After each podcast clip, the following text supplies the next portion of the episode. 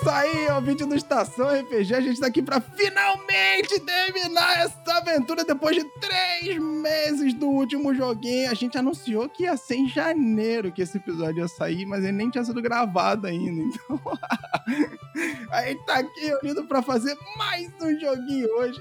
Eu sou Fábio Silva e hoje, senhoras e senhores, segura que a tormenta vem aí. Fala galera, aqui é o Luke Stefano, reaparecendo também junto com a mesa. Estamos aí um tempinho sem aparecer, mas vamos que vamos, que hoje vai acabar esse negócio. Fala pessoal, quem fala é o Anderson, eu sou o quarim desse grupo, o Alberto. Tô muito feliz por estar vivo ainda até o final dessa aventura e vamos lá para enfrentar esse o final para ver o que, que vai acontecer aí. Vamos lá! Fala galera, aqui é o Yuri Bittencourt. Estamos aí de volta com o Nash. Vamos ver se a gente consegue acertar algum tiro dessa vez, se fazer alguma diferença aí. Porra, vai acertar um tiro dessa vez. Cara, o cara que dá mais dano, o cara que mais acerta. Não, não é o cara que mais dano. Você Tá já, viu o nosso Goblin? Nosso Goblin com as flechinhas Tá, mágicas? Você é louco. Esse Goblinzinho aí tá dando tiro muito mais. A questão é essa. A questão é que, assim, a gente quer sobreviver. E agora que a gente se entendeu que o nosso inimigo real tem a ver com uma certa tempestade aí, a gente fica um pouco preocupado com esse final, né? Eu gostei muito de jogar Cthulhu aquela vez com vocês, mas eu queria, assim, finais em que a gente não saísse lesado, louco, morto e, e sem um pedaço do corpo, coisa do tipo. O que eu já não sei se vai acontecer nessa mesa, mas a esperança é a última que morre e espero que a gente também. Oi, eu sou o Bruno no lado Conversa é essa, o podcast não acabou, confia em mim. E também estou aqui do Estação RPG, conforme vocês já viram, ou vão ver. e o fato é que estou jogando com o Exio, esse personagem adorável, porém também muito estranho e adorador de batatas. E essa é a minha nova família, porque Ohana quer dizer família. Ladrão de raposas. Esse modelador de raposas nunca vai terminar. então é isso aí, ouvinte do Estação RPG. A gente tá aqui hoje pra terminar a nossa aventura do Bosque à Luz, pra fazer a segunda parte, a parte final do episódio número 5. Então, como vocês já sabem, tamo junto e vamos que vamos!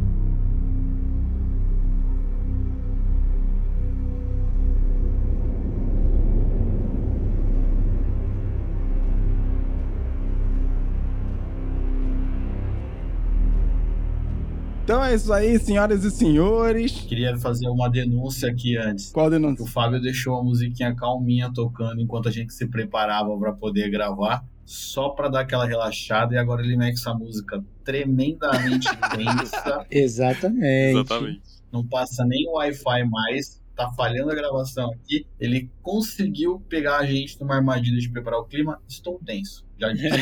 Denúncia! Muito bom. Então é isso aí, senhoras e senhores. Estamos aqui reunidos hoje para continuar o nosso joguinho. E, claro, fazer uma recapitulação aqui bem curta e bem rápida pra gente. Que parte do seguinte: a gente terminou o nosso último episódio com os nossos personagens aí, já na fazenda do Yurik. E lá, o Stefano fazendo sinal aqui de que vai se foder.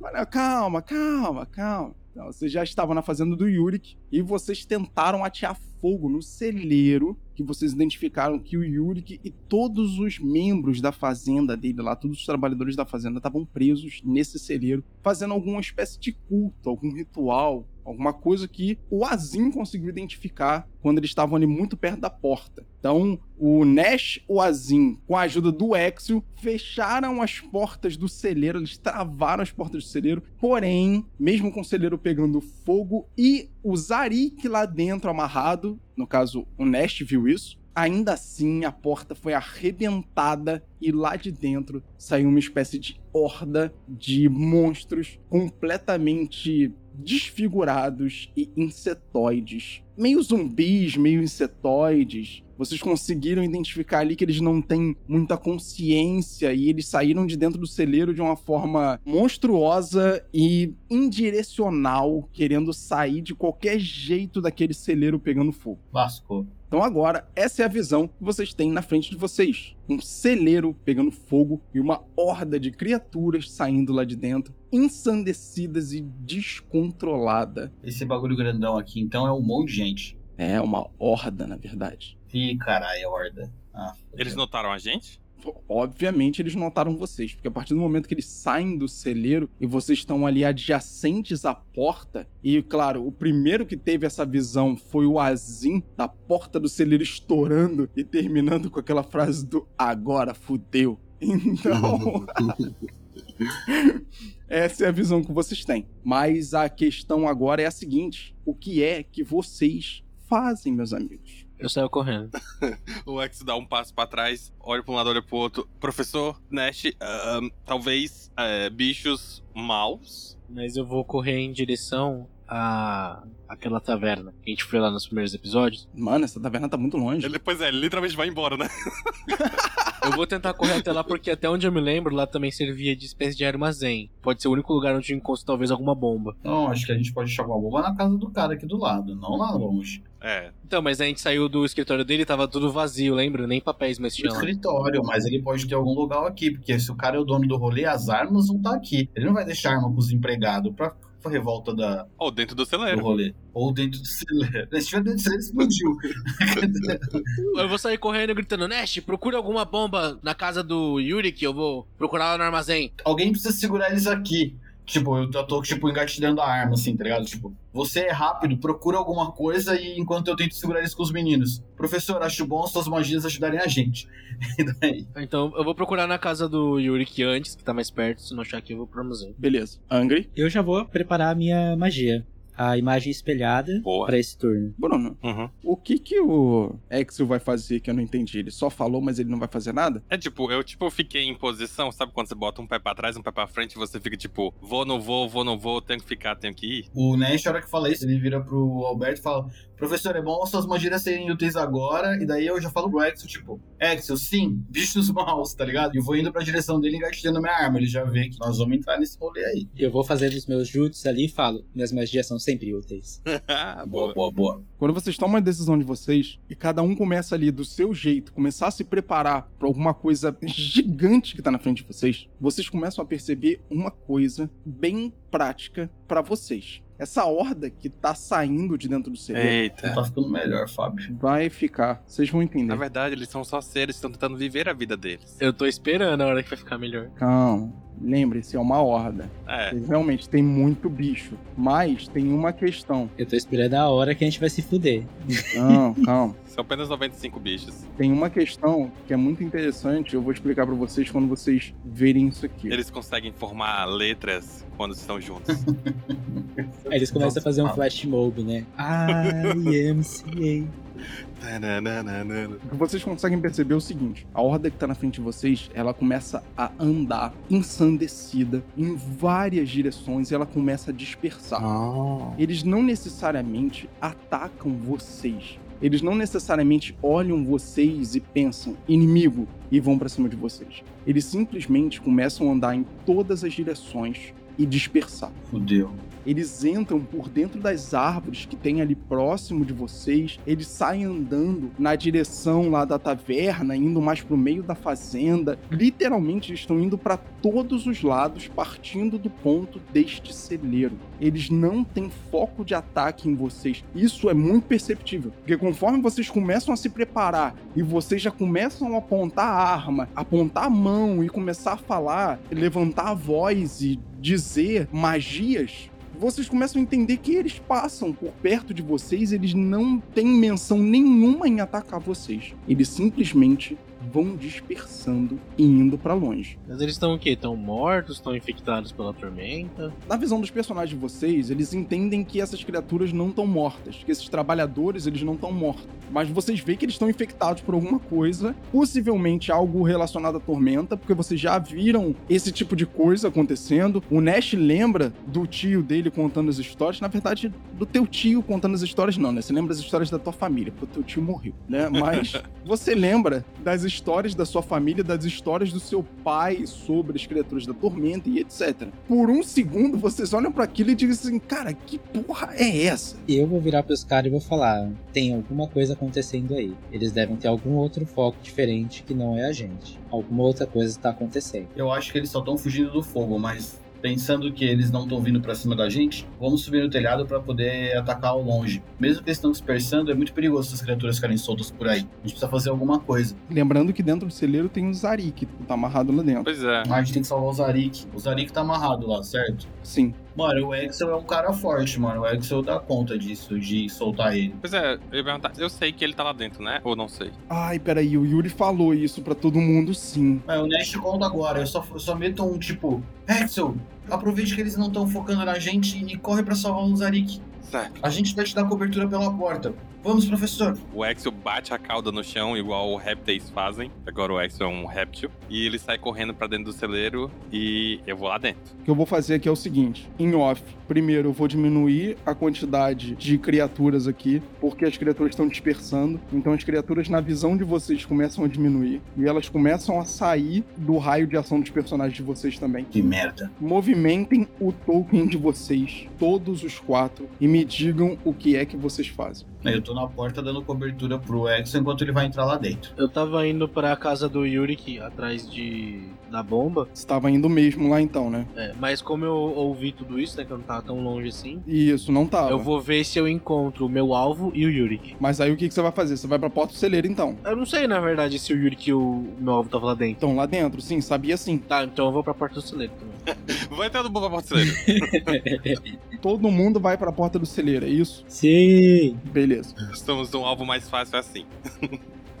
Quando vocês começam a se direcionar ali, os quatro juntos, pra porta do celeiro, pra poder tentar ver e ajudar o Zarik, o que acontece, senhores, é o seguinte: vocês veem o Zarik amarrado lá no meio do celeiro pegando fogo, e além disso, vocês veem também Ah, não, pra que tudo isso? Eita. Ai, meu Deus do céu, que bagulho feio da porra. Fudeu. Obviamente, vocês também veem duas criaturas ali dentro, insetoides. Elas são grandes, mas grandes, tipo, cada uma delas deve ter 1,90m. Uma deve ter 1,90m, a outra deve ter 2,10m de altura. Caralho. Uma delas é muito avermelhada, ela com uma carapaça vermelha, ela parece uma barata gigante e uma boca desfigurada. As mãos dela, tanto à esquerda quanto à direita, são pinças, não são mais humanoides.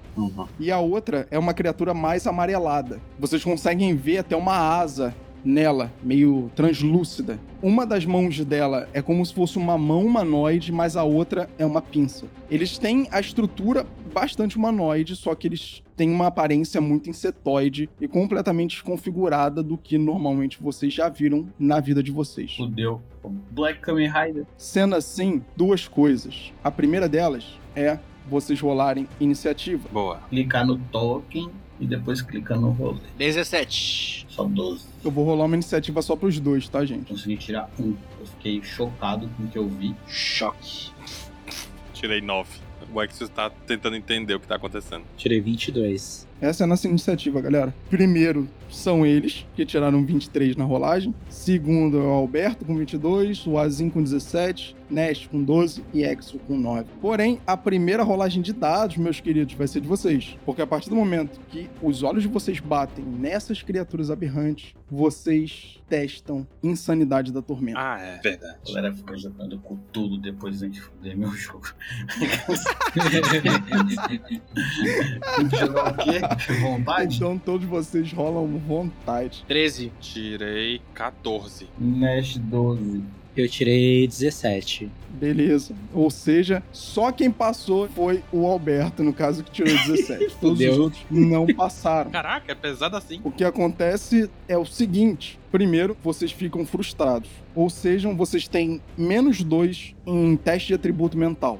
Tem testes de atributo mental. No próximo turno, todos vocês que não passaram no teste de vontade rolam vontade novamente. O Menos Angry dois. não precisa mais dessa rolagem daqui pra frente. Eu quero usar o meu dom da profecia. eu lembro que eu posso gastar 2 PM pra receber mais 2 em testes. Boa. E aí o seu resultado ele vai pra 16, né? Caraca, alguém foi muito ninja. Então só quem não passou nesse caso foi o Azim e o Nash. Então, a primeira coisa que vocês veem são aquelas duas criaturas na frente de vocês. Tanto o Azim quanto o Nash, eles já ficam completamente horrorizados e vocês veem, isso no caso o Exio e o Alberto, vem nos olhos deles que tipo assim, eles dão uma travada quando eles veem aquelas criaturas ali. O que vocês veem são as duas criaturas em pé, uma do lado da outra, o Zarik no meio, mais pra trás, com a cabeça baixa, como se ele estivesse desmaiado, alguma coisa do tipo, amarrado. E aí os dois, um olha pra cara do outro, ele olha pra vocês, e aí um deles diz assim: Ah, agora eu achei quem foi que botou fogo no celeiro, né? Engraçado, ele começa a andar pra frente. E aí vocês veem que que- o que começa a andar pra frente é o, a criatura mais amarelada. Ah, ok. Eu dei trabalho pra vocês, eu dei uma missão pra vocês, vocês me pediram com oportunidade e eu só fiz ajudar vocês. Inclusive, ele olha pro Nash e o Nash completamente aterrorizado ainda, né? Por conta de estar olhando aquilo sem imaginar o que aquilo realmente é, ou não, ou Não, pelo né? Pior ainda, né? Imagina sabendo que é isso. O Nash sabe das histórias do tio dele, quando ele vê isso, ele entende que ele vai lidar com a mesma coisa que causou a morte do tio dele. E daí ele fala, porra, se nem o tio conseguiu, quem sou eu pra conseguir, tá ligado? E é aí que ele fraqueja. E ele vai andando pra frente, apontando pro Nash, dizendo assim: Eu ajudei você, ajudei o seu pai. Você não tinha o direito de fazer isso comigo. Cavalos, era isso que você queria. Era isso que eu ia te dar. E ele começa a levantar voo. Eita. O Nash dá uma cuspida no chão e fala assim: Você matou os cavalos! Puto, tá ligado? Quando ele fala dos cavalos assim, muito puto. Vocês começam a ver que ele tá andando na frente de vocês, mas a partir do momento ele não tá mais andando. As asas dele começam a bater. Ele começa a voar ali numa altura bem baixa, né? Mas ele já anda sem encostar os pés no chão. E aí ele olha pra cara do diz assim: Eu não matei cavalos. Ninguém matou cavalos. Os cavalos vão ser só um instrumento para uma coisa maior. Agora, se você não quer fazer parte disso, aí o problema já não é meu. Barata voadora. Alguém mais tá vendo a barata voadora? Barata voadora. muito bom, barata voadora. ambos têm movimentação suficiente para poder chegar na porta do celeiro e para poder chegar no Exo. Então o que acontece é Yurik, transformado numa criatura completamente aberrante, voando, ele parte para frente para cima do Exo e ataca ele. No mesmo passo, ele olha para trás enquanto ele tá indo e diz assim: "Eu acho muito bom você vir me ajudar, até porque eles tentaram botar fogo no celeiro e você tava dentro dele também." Eita, caralho. Exo, 24, acerta? Acerta. 18 de dano. Porra! E tem Ai, a pachorra de perguntar se acerta ainda. Não, é claro que eu tenho que perguntar, gente. Vocês estão no nível 4. Ué, Porra, 24, mano. caralho. Estão doidos? Caraca. As duas criaturas, elas são completamente iguais. Então eu só vou usar a ficha do Yurik pra poder fazer os ataques, resistências e etc. Beleza? Então é isso. O outro passou por mim, então. 17. Não, 17 não te acerta. É, em mim não. Beleza. Yurik chega na frente do Exo, ele já ataca o Exo com a garra, ele rasga o Exo, e enquanto isso, a outra criatura, que vocês podem imaginar que é o irmão que estava junto com ele dentro do celeiro, e ela passa por trás do Exo, vai pro meio ali da porta de entrada e tenta acertar o Exo. O Exo ele consegue se esquivar do golpe dele e não leva o segundo ataque. Então agora, pela ordem do turno, é o Alberto. Ê, caralho, agora fodeu. É, eu vou tentar usar. Bom, como eu tô com uma certa distância, eu vou usar a seta infalível de talude. Eu consigo lançar duas setas, não consigo? Consegue. A última coisa que tu tinha lançado antes de ir era a tua armadura, amigo? Não, né? Foi. Ah, é verdade. Foi a imagem espelhada que eu tinha Ah, lançado. é. pode colocar o bônus da armadura e queimar os PMs da imagem espelhada também, que se realmente você já tinha usado isso no primeiro turno. Pra se preparar. Isso. Boa, boa, boa. Tá, então eu ganho mais 6 de defesa. Isso. Tá, eu não quero aumentar o número de cópias agora. Beleza, eu vou usar então a imagem espelhada e vou disparar duas setas de talude. Pode rolar as setas de talude. Em off, a gente pode dar dica pro Angry ou é da cabeça dele? Não, gente, vocês podem. Ué, Amigo, porque eu acho que tu não tem muita defesa, né? Quanto é a tua defesa? Defesa 17. 17 mais 6. as 6 vai pra 23. 23. Ah, Bom. tá, tá de boa, tá de boa. Porque qualquer coisa depois tu ativa aquela tua armadura, não sei o quê, É, esse é o plano. Esse é o plano. e aí tu consegue sobreviver. Porque eu sei que eu vou morrer daqui a pouco, né? É que eu quero já tentar defender, né? Mas enfim. Queima a mana das ma- da imagem espelhada, agora queima a mana da seta infalível. E aí me diz o que é que você vai fazer e como é que o Alberto faz isso. Então eu vou fazer o seguinte. Então eu vou usar a imagem espelhada. Tem quatro de mim, então? É, porque são três cópias que aparecem em você por causa da imagem espelhada. Mas eles se mexem junto com você, tá? Não é Kagebushin, não. Ah, tá, entendi. Se você mexer o braço, eles mexem o braço. Se você correr, eles correm. Entendeu? Beleza. Então eu vou fazer como se fosse um arco e flecha, só que com aquele efeito de magia de raio. Como se criasse um arco e flecha de raio, de eletricidade. E aí eu vou lançar duas setas nesse dourado aqui Beleza. e uma flecha nesse aqui. Então pode rolar aí barra R, 2D4 mais 7. Boa. 11. E o outro é o 1d4 Mais um. mais um. 5. Boa, 5 pontos. Caraca, professor, bem que você falou que era útil. Tá, então a primeira vai ser com o arco. E assim, eu vou disparar com muita força, porque foi ele que ficou falando demais. Eu já tava de saco cheio dele falando. e vou lançar assim, com a fúria que ninguém nunca viu o professor lançando essas flechas. E a segunda vai ser com aquela confiança de quem acertou, pra poder assustar o segundo inimigo. Então um deles tomou 11 de dano, o outro tomou 5 de dano. Então as criaturas elas meio que explodem ali de certa forma, né? Com o dano da flecha do Alberto. Yurik, que tá ali na frente do Exio, ele puxa o corpo um pouco pra trás e dá uma risada. E agora o Azim. Mas Azim, a primeira coisa que você vai fazer é um teste de vontade primeiro. 13. 13, tem mais alguma coisa ou isso é o final? Isso é o final. É, cara. Então você não passou de novo no teste de vontade. Eu consigo agir ainda ou só A tô. gente vai ver agora. Porque a sua condição vai mudar de frustrado pra confuso. Confuso, cara, quer dizer que você se comporta de um modo aleatório por um D4 rodadas. E você vai rolar um D6 no início dessas rodadas que vai determinar qual é a forma que você age. Então rola um D4, por favor.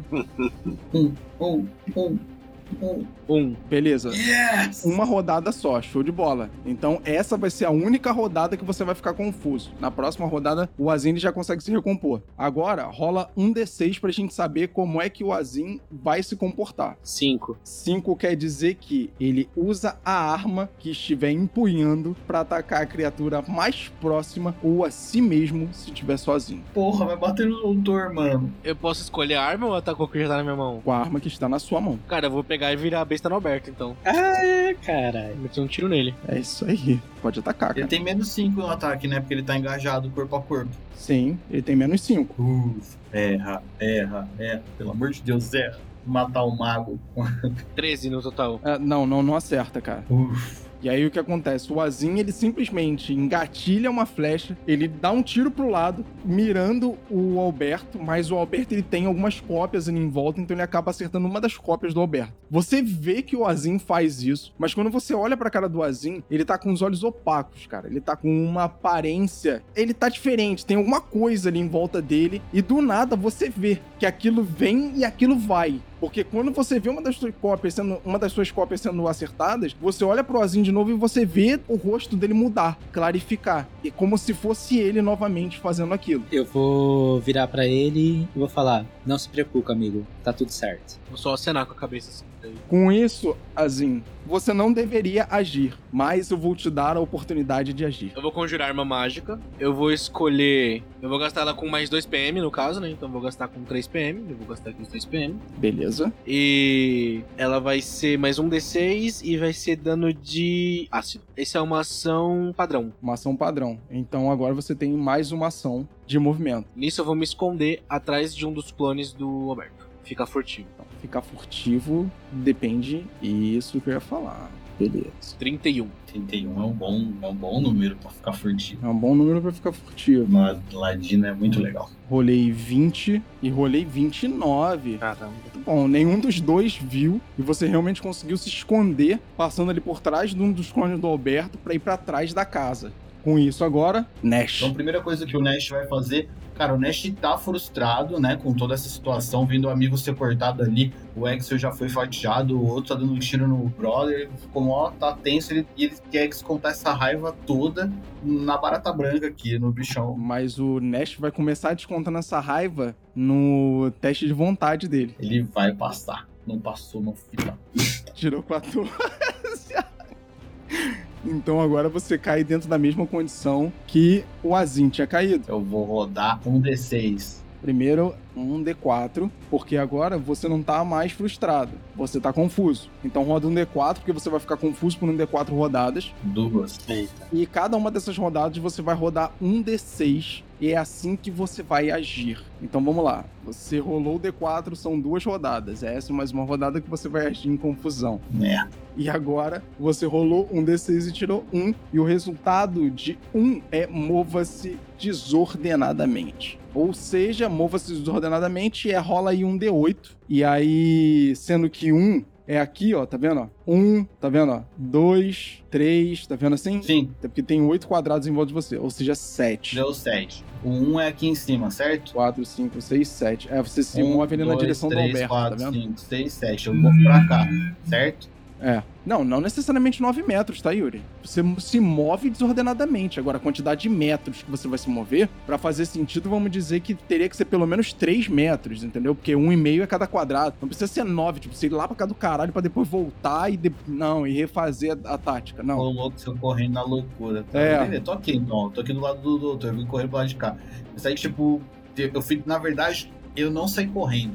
O que eu fiz foi, eu fiquei nessa desnorteada e eu fui dando, eu fui vendo eles, tipo, ficando maior, e daí o Nash foi dando passo pra trás, passo pra trás, passo pra trás, quando ele vê, ele, tipo, trombou no doutor ele meio que pula o doutor pra frente, assim, quando ele vê, ele tá atrás, assim, tá? Doutor não, professor, que é o nosso Mas do mesmo jeito que o Azim teve a ação dele, você também vai ter a sua. Você recobra a sua consciência saindo dessa confusão por alguns instantes e consegue fazer a sua ação. Vocês não vão ficar travados de ação por causa disso, não, cara. Eu vou usar então marca da presa, que é uma ação de movimento. Daí eu tiro um PM aqui do meu personagem, aumentar meu dano contra inimigos. E tô marcando a presa nesse carinha aqui, ó. Beleza. Lembrando que, pra quem estiver escutando a gente, isso é uma decisão única e exclusivamente minha, tá? Mecanicamente, não é dessa forma que funciona no livro. Tá? Eu estou dizendo que eles vão ter essas ações. Se você puder depois marcar esse aqui, ô Fabinho, pra ficar Vou marcar agora. saber que foi ele que eu marquei a presa. E cara, é isso. Eu não vou, eu não vou fazer nenhum ataque agora, porque senão eu vou acertar o brother que tá na minha frente aqui. Eu não tenho ângulo pra atirar. Eu vou só marcar a presa e daí vou me redirecionar, tentar dar o passo pra frente e volta. É isso. Perfeito. Ações de movimento, beleza? Yuri, o verde ali é o que tá com a marca da presa. Fechou, combinado. Fechado. Maravilha. Agora, Exio. Quando o Axel recebe o golpe, vocês veem que ele fica gemendo ali, fica: Quem é você? O que você está fazendo? É, Quem é o senhor, senhor Barata? Ele vai falar comigo. Ele começa a rir e ele. ah, não. Eu vou ser a pessoa que vai te botar dentro de um túmulo, moleque. Isso foi muito malvado. Eu vou usar até acertar, que é se você errar um ataque desarmado, recebe um bônus cumulativo de mais dois em teste de ataque e rolagem de dano desarmado contra o mesmo oponente e os bônus terminam quando você acertar um ataque. Perfeito. Junto com o meu golpe relâmpago. Agora, tirei 25. 4 de dano. Qual deles você tá atacando? Esse que me bateu, o amarelinho, tá rindo da minha cara. Aí no caso eu posso bater de novo por causa do golpe relâmpago, né? Pode atacar novamente. 17. 17, beleza. O primeiro ataque você acerta ele, sente que ele não foi tão efetivo, você acaba mais empurrando ele do que dando dano, e o segundo ataque ele consegue esquivar. Então, ó, o até acertar já entra aqui, ó. Já. Você tem mais dois de bônus no próximo ataque que você der. Já que você acertou o primeiro, Beleza. o segundo não teve o bônus. Aham. E aí vai de você gastar esse SPMs ou não. Ah, então não. Eu vou só dar o soco e eu erro o segundo e ativo a posição de guarda e fico, tipo, ali com uma mão ainda segurando o peito, estancando o sangramento, e na outra levanta a mão, tipo, abrindo as garras e vociferando e batendo a cauda no chão. Então, agora são eles. A primeira coisa que o Yuri, que tá na sua frente, ele faz, você olha pra ele, você vê que ele respira fundo e ataca você de novo com a garra dele. Beleza, ele Ufa, tirou 15, 15. 15 não te acerta. E o que acontece também é o seguinte: o outro que tá atrás de você, ele se movimenta. Ele sai de trás de você e vai na direção do Alberto. Tá. Quando ele vem na direção do Alberto, ele engaja no Alberto e ataca o Alberto com uma das garras e causa 18 de dano nele. Perdemos, professor. Caralho, mano. Eita, caralho. Tem quanto no total? 7. Do total, 25. Certo. Tem que correr, agora é correr. E agora é o turno do Alberto. Tá, então o que acontece? Eu tenho. Não tenho mais as minhas cópias ou tenho ou não? Tem duas cópias. É que se eu me movo, as cópias se movem também, né? movem junto com você, fazendo a mesma coisa que você faz, Então eu vou fazer o seguinte: eu vou correr pra cá, Pra trás.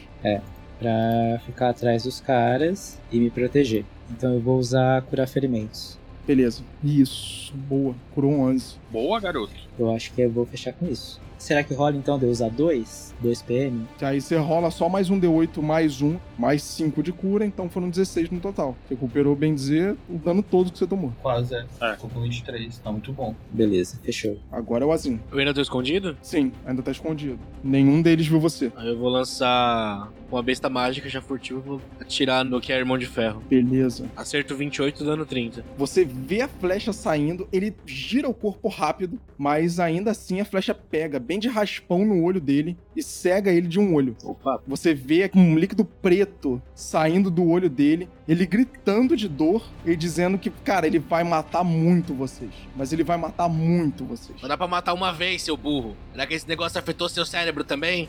O que mais você vai fazer? Porque isso revela sua posição. Então, queria só lembrar que, infelizmente pra gente, depois que você faz um ataque, o teste de furtividade é menos 20. Menos 20?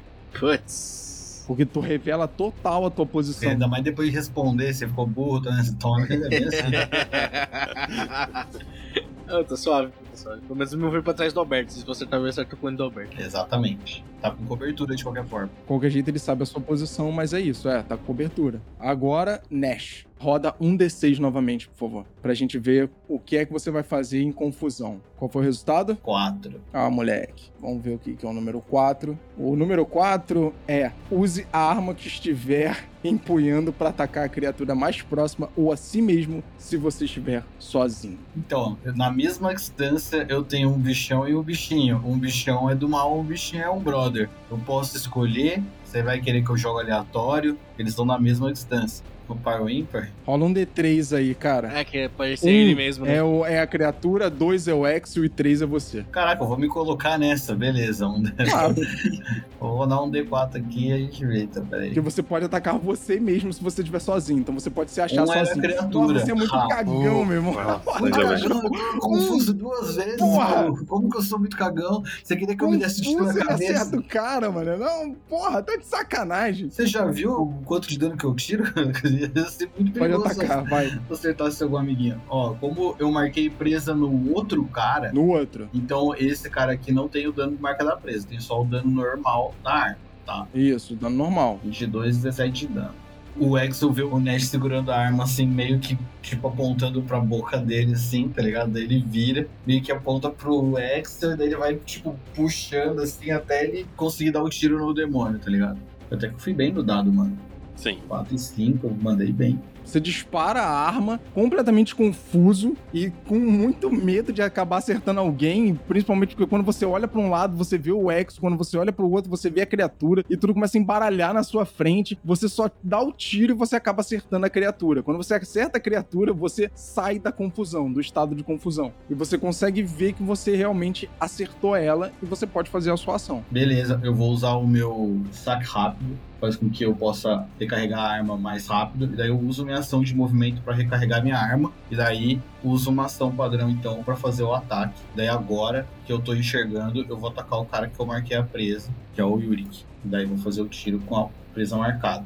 30 de dano. Foi crítico. É, podia ter sido melhor. Cara, você acerta ele, você arranca o braço dele fora, o braço direito dele fora com o tiro que você dá. Por aquele buraco lá, lindo. Você vê um pedaço da carapaça dele de trás voando junto. Ele ainda não morreu, mas ele tá muito, mas ele tá muito ferido. Você vê um líquido preto saindo do braço dele e ali mais ou menos da altura da costela dele, pegando a costela e a parte de trás da asa dele, e você arrancou um pedaço gigante da carapaça dele fora, cara, junto com o braço. Beleza, eu meto um assassino de cavalos, assim, bem junto, assim, assassino de cavalos.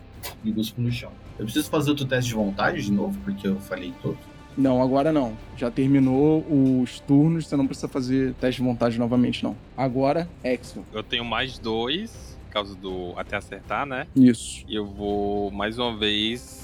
Ele tá de frente pra mim ainda, né? Sim, tá de frente pra você. Eu vou dar uma mordida e tentar arrancar a cabeça dele. Manda ver. Gosto dessa ideia, mano. 10 de ataque, mais 2 do até acertar 12, você não consegue. Isso. Ele segura no seu focinho e empurra você pro lado. Aí agora ele ganha mais dois, não ganha? Ganha mais 2 agora, são mais 4 no próximo ataque. Isso. Isso que é o nosso droga destinado. Até acertar é muito bom. E eu começo a xingar muito ele, rosnar e bater a cauda. E é isso. Eu posso tentar de novo ou não? Você ainda tem a ação atacar. É porque a mordida é tipo uma coisa além, né? Da ação atacar. Porque você ainda tem o golpe relâmpago, né? Você tem o soco e o golpe relâmpago. Você ainda pode dar dois ataques. Então eu vou mais uma. Tenho mais quatro, né? Mais 4. 11 mais 4, 15. Ele se defende. Ele bota a garra dele na frente. Agora mais 6. Caralho, isso é muito roubado, mano. É muito bom, é o melhor poder do mundo. É, vou ficar por aí mesmo. Você não vai gastar PM com golpe relâmpago, nada? Não, vou não, vou não. Então, beleza. Você tem mais 6 de bônus no próximo ataque.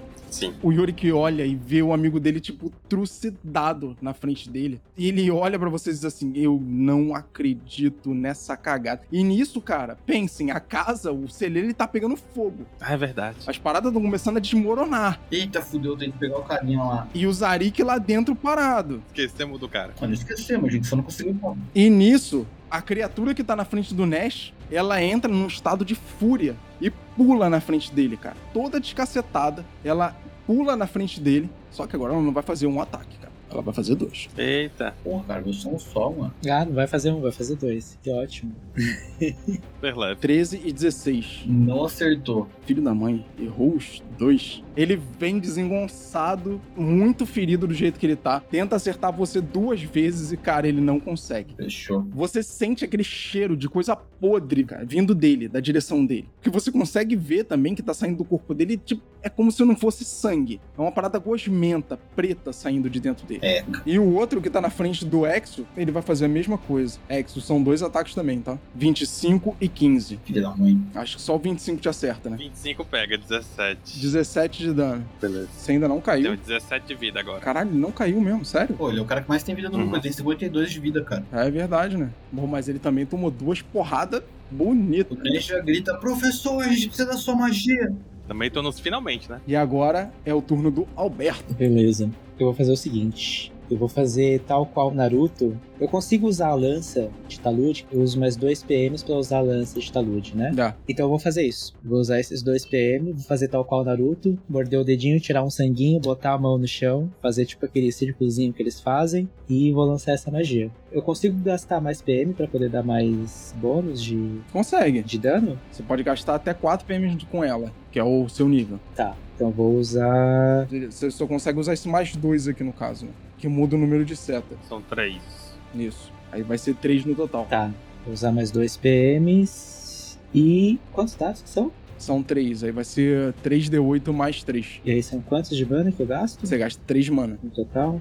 Três no total? Só? Isso. Então tá. É 2 da especialização e 1 um da magia. Beleza. Boa. A visão que o Nash tem, porque o Nash não consegue ver direito ali aquela quebradinha, né? Porque eles estão um pouco mais afastados da casa. Uhum. Então eles estão meio que escondidos ali pela lateral da casa. A criatura na frente dele tentando dar dois golpes nele, que foi o que aconteceu, e errando. E quando ele erra o segundo golpe, ele levanta a cabeça com aquela cara monstruosa, aquela boca dele tremendo na frente dele. Ele é atingido por três setas mágicas e explode no chão, morto. Uhul!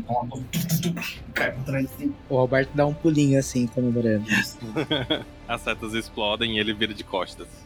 é, exatamente. Exatamente isso. Bad guys don't look at explosions.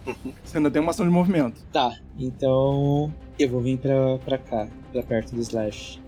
Cola com nós. Beleza. Azim. Eu vou fazer o mesmo. Eu vou chegar aqui, encostar atrás de um dos cones do Roberto. Daqui eu consigo ter visão do. Não. Ele tá dentro do celeiro. Daqui eu teria visão? Cara, não. Não, né? Não. Bom, anyway, eu É, vou me mover pra É. cá. Acho que qualquer ponto que você se mova ali, você ainda não vai conseguir ter visão ainda. Porque o Exo tá tampando essa visão. É isso. Eu vou meter o pé direto pra cá, ó. Fazer investidona pra cá. E só me mover, não fazer mais nada. Esconde, né? Ó. Me esconder no meio das árvores. 23. Aí daqui eu enxergo ele, né? Daí você enxerga ele, cara. Filha da puta, ele também me enxerga. Ele também te enxerga, tirei 27. Ele viu você passando pra trás da árvore. Golpe maldito. Nash. Cara, Nash vai usar a ação de movimento pra se posicionar aqui e vai fazer o ataque, cara. Quando você se move, a sensação que você tem é que o olho dele acompanha você. Se eu vejo que ele tá me olhando, eu vou movendo assim, tipo, pegando a arma já apontando meio que pra ele. E daí vou fazer o ataque com a marca da presa a porra toda. Manda, dando o máximo agora. Larga a mão do meu calango! e outro 20, aê! Um 19, quer Caralho, dizer, meu irmão, outro gritou de novo. aê. Puta que o pariu, 32 de dano. 32. Tá de Sabe o que é sacanagem. isso? Isso é a força do ódio depois da confusão, mestre. É. E ali, ó, eu fiquei a pontinha de esperança de ver o mago acabar com o capiroto ali, fez eu ficar. Nossa, mano, 32 de dano. Puta que pariu. Dano pra Enquanto o olho dele cacete. me acompanha, eu pego e miro nesse mesmo olho e atiro. Ah, espero que mate esse filho da puta aí, né?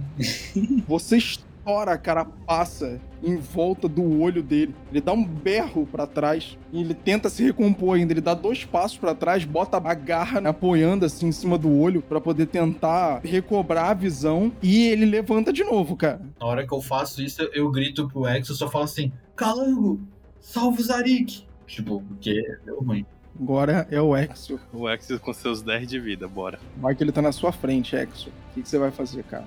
Eu tenho mais 6 do ataque por causa do até acertar, né? Isso. Então eu vou tacar um socão nele e de quebra e tentar encaixar a mordida pra finalizar, beleza? Nossa, Beleza, vai. Então 25. mais seis. 25 você acerta. Ah, e eu taco mais uma.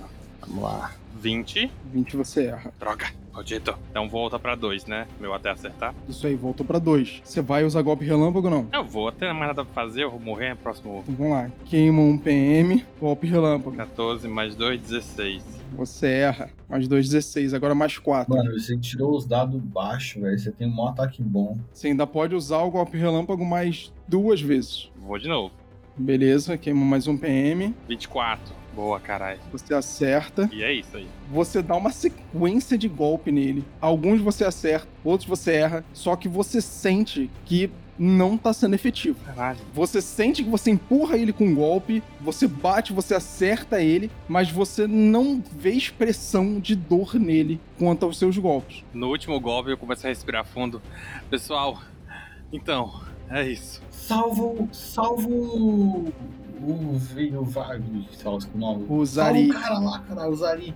Ah, o- ele pode se movimentar, o Edson, não pode? Eu vou me afastar dele. Você vai desengajar? Vou. Eu posso ir pra onde? Ué, pra onde você quiser, de acordo com a sua movimentação. Ah, então eu vou perto do professor. Boa. O que ele faz agora é o seguinte, cara. Você ataca ele, ele não se move muito, e na hora que ele meio que dá um passo ameaçando pra cima de você e você pula pra trás pra chegar perto do Alberto, ele voando, ele vai na direção do Nash. Cola em mim, mano. Hum. E quando ele chega bem perto do Nash, suficiente pra atacar, ele faz dois ataques. Vai errar. Ele faz dois ataques do Nash. Caralho. Filho da puta, eu dei esse ataque 32, maluco. Ele dá 17 mais 21 de dano no Nash. Ele derrubou o Nash. Vamos lá. É, 21 com 17 está 38. igual a 38. Eu tenho 36 de vida, então menos 38. Menos 2 de vida. Nash tá com menos 2 de vida. Fez filha da. Ou seja, quando ele chega perto do Nash, ele olha pro Nash e diz assim: Seu pai sempre foi um fazendeiro. E você vai ser a mesma coisa do que ele. E aí ele te dá dois golpes com a garra. Sendo que um, ele te ataca assim, meio que de baixo pra cima, e o outro de cima pra baixo, te botando no chão. Filha da puta. E o Nash apaga com menos 2 de vida. Caralho. Pô, o cara já bateu e já enterrou, mano. Filho da puta. Agora, Alberto. Puta que pariu. Você é louco, eu já chego no tal difícil faz tempo já. É, e curar ferimentos é de toque, né? Tem que estar próximo. Mas você tá é, mas próximo você tá deles, próximo né? dele, ele tá do teu lado, né? O Nash? O Exo. O Nash você teria que se mover e chegar perto dele pra curar ele. E tu morreria antes, né? É. Eu vou usar a minha magia de cura então no Axel. Vou usar curar ferimentos. Boa. Quanto você vai curar dele? Ah, deixa eu ver. A magia com um ponto é 2d8 mais 2. Daí com dois pontos são 3, com 3 são 4 e com 4 são 5. Isso, Tá, eu vou usar 4. 4 PMs. Daí cura 5d8 mais 5. isso. Que é o máximo que você pode usar. Tá com 12 PMs agora. 2 PMs. 5 de 8 mais 5. 29. 29. Uau. Boa! Muito bom. Ainda vou dar um chute nesse cara que tá morto aqui também, só de raiva. Boa. Passou o turno? Você pode se movimentar. não, vou não, não quero morrer também. Boa, né? Então, agora Azim. Paiazinho, qual com você, cara? Eu vou dar uma esgueirada aqui no meio do mato e tentar me esconder de novo. Beleza. Roda aí sua furtividade. 16. Vai tirar oh, um. tirou um. Boa. Nossa, ele tirou um. Luke, Luke na previsão, vai mãe, tirar um. cara. Vai tirar um. Agora eu vou lançar minha besta leve furtivo mágico. 29 no acerto, 23 de dano. Nossa, boa. Caralho. 23 de dano. Aí sim, mano. Cara, você arranca fora a carapaça da costela dele. Tá na hora desse cara. Nossa, nossa, nossa. Ai, 23 de dano. Cara, você vê que o dano que você deu nele foi muito absurdo. Você arrancou a carapaça do abdômen dele fora. Você abriu um rombo no abdômen dele, cara. E você vê aquele monte de gosma preta saindo, a pele dele corroendo ali em volta. E ele tenta botar a mão assim em cima, né? E ele. Ah! Goblin desgraçado. Ah, tá bom. Guilda, né? Nash. Vamos lá, Nash. Eu continuo caído, cara. Tá, mas agora você tá negativo, então você tem que fazer teste de morte, né? Teste de Constituição, então vamos lá. Constituição. Então faz teste de constituição aí. Aí. Beleza, CD 15, você tirou 11, não passou. Rola um D6. 11, então eu perco um D6 de vida. Isso. Perdi 2. Menos 2, Aí ok. eu vou colocar aqui menos 2. Então tá com menos 4 no total. Menos 2. Foi pra menos 4 total. E tô lá sangrando. É isso aí. Agora Tô Exio. pensando aqui. Ele tá longe de mim, né? É, longe não, né, cara? Ele tá a quantos metros de você de distância? Ele tá a 3 metros de distância de você, cara. Tipo, em teoria eu conseguiria acertar ele dando poucos passos, né? Que- Sim, Mas isso é considerado movimento, né? é considerado movimento. Então. Caramba. Ah, foda-se. Eu vou correr pra cima dele e eu vou tentar. Eu consigo agarrar e jogar ele no chão? Derrubar ele. É, derrubar ele. Derrubar vai ser um teste de luta contra luta. Vamos tentar? Pode tentar. Rola aí a sua perícia luta. Vamos lá, vamos lá, vamos lá. Ah, pá, merda, tá bem. 11. Peraí, o meu mais dois acrescenta? Na verdade, mais 4, né? Então vai 15. Boa, boa, boa. E a luta dele Vamos lá. deu 15 Empatou. também. Deu empate. Estão agarradinhos. Quem tem mais bônus? Ou um modificador de luta, na verdade, né? Só que o meu modificador de luta é 10. O dele é É 7. sete. Ele ganha. Você tenta derrubar ele, você ainda coloca ali a perna por trás da perna dele pra tentar enganchar e jogar ele no chão. Ele dá dois passos pro lado e tira o corpo dele do seu. Mas quando ele faz isso, ele, claro, ele olha pro Azim. E o que ele faz no Azim, cara, é uma investida. Pode vir. Deixa eu ver se ele tem que investir. Não, na verdade ele nem precisaria investir, Não né? precisaria. Eu podia fazer pior, mas eu vou fazer só uma investida. Diz que ele tem asa, né? O deslocamento dele deve ser 12 ainda. O deslocamento dele é 9. E ele vai fazer uma investida. Sendo que aqui tem que entrar mais 2 nesse bônus aqui por causa da investida e menos 2 na armadura no próximo turno. 32. Ele é louco? Pô, esse, teu, esse teu bagulho aí tá travado em 32, velho. Você não colocou. Nossa, um dado rolou pra 32 rodar. de novo. Caralho, eu rolei colocou 3, 32. fixo nessa, nessa Nossa. coisa aí. Ah, mano. Eu caí. Cara, ele passa voando e é muito rápido. Quando o Azim vê, ele já tá do lado do Azim e ele acerta a pinça na cara do Azim. O Azim capota Pô, na cara não. E cai com as costas na árvore e apaga. Eu derrubou assim também? Derrubou. Derrubou. Foi bom conhecer vocês, Derrubou o galera. Azim porque o Azim tem pouca vida. O Azim tem muito pouca vida. Eu sou canhão de vidro, mano. Eu tenho 13 de vida só. Nossa, 13 de vida é muito pouco. 13 de vida menos 17 dá menos 4. Agora é o Alberto de novo. Eu consigo fazer uma ação de movimento até aqui e usar a cura? Consegue perfeitamente. Tá, E aí só me diz quanto de mana você queima pra fazer essa cura, que aí vai ser a quantidade de dados que você vai rolar de acordo com aquilo lá. eu vou fazer a mesma ação que da última vez. Vou usar o. Vou rolar 5 de 8 mais 5 e vou quebrar. Vou queimar mais 4 de mana. Beleza. Tá, deixa eu rolar aqui. Ai, mano. Vai. 5D8 mais 5. 26, caraca, aí sim, hein? Boa. É isso aí, professor. Caralho, não acredito nisso, mano. Vai ser muito foda se isso acontecer de verdade. Vai. É, eu tô com 7 de mana, né? Tá com 8. Não, peraí. Você tava com 12, agora você queima 4 e você tá com 8. 8, beleza. Você cura 26 pontos de vida do Nash e o Nash, ele acorda. Cara, você acorda literalmente dos mortos. A última coisa que você lembra era do Yurik em cima de você, te arrastando pro chão e você apagando. E agora é o Azim. Rola Constituição CD 15. Nossa.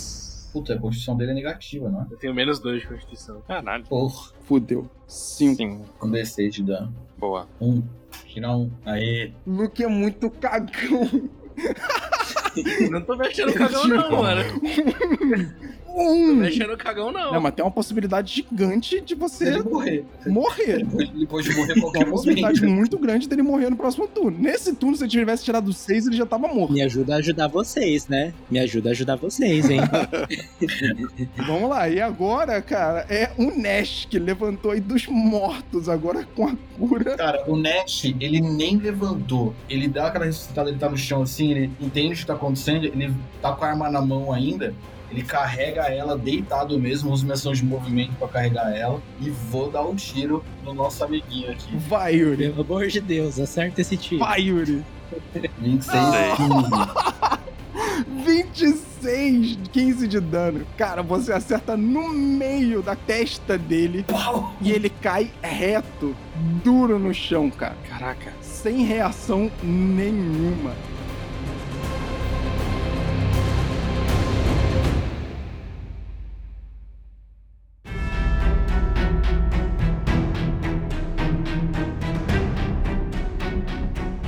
Viro olho pra cima assim pro, pro Alberto e falo: Alberto, rápido, faz a mesma coisa que você fez em mim no Azim. Salva o Azim. Tipo, e é isso. Enquanto isso, cara, o celeiro terminando de pegar fogo. O celeiro tá começando a cair. O Exo vai pegar e salvar o cara lá agora, que o ele tem, tem rodada sobrando aí, ó.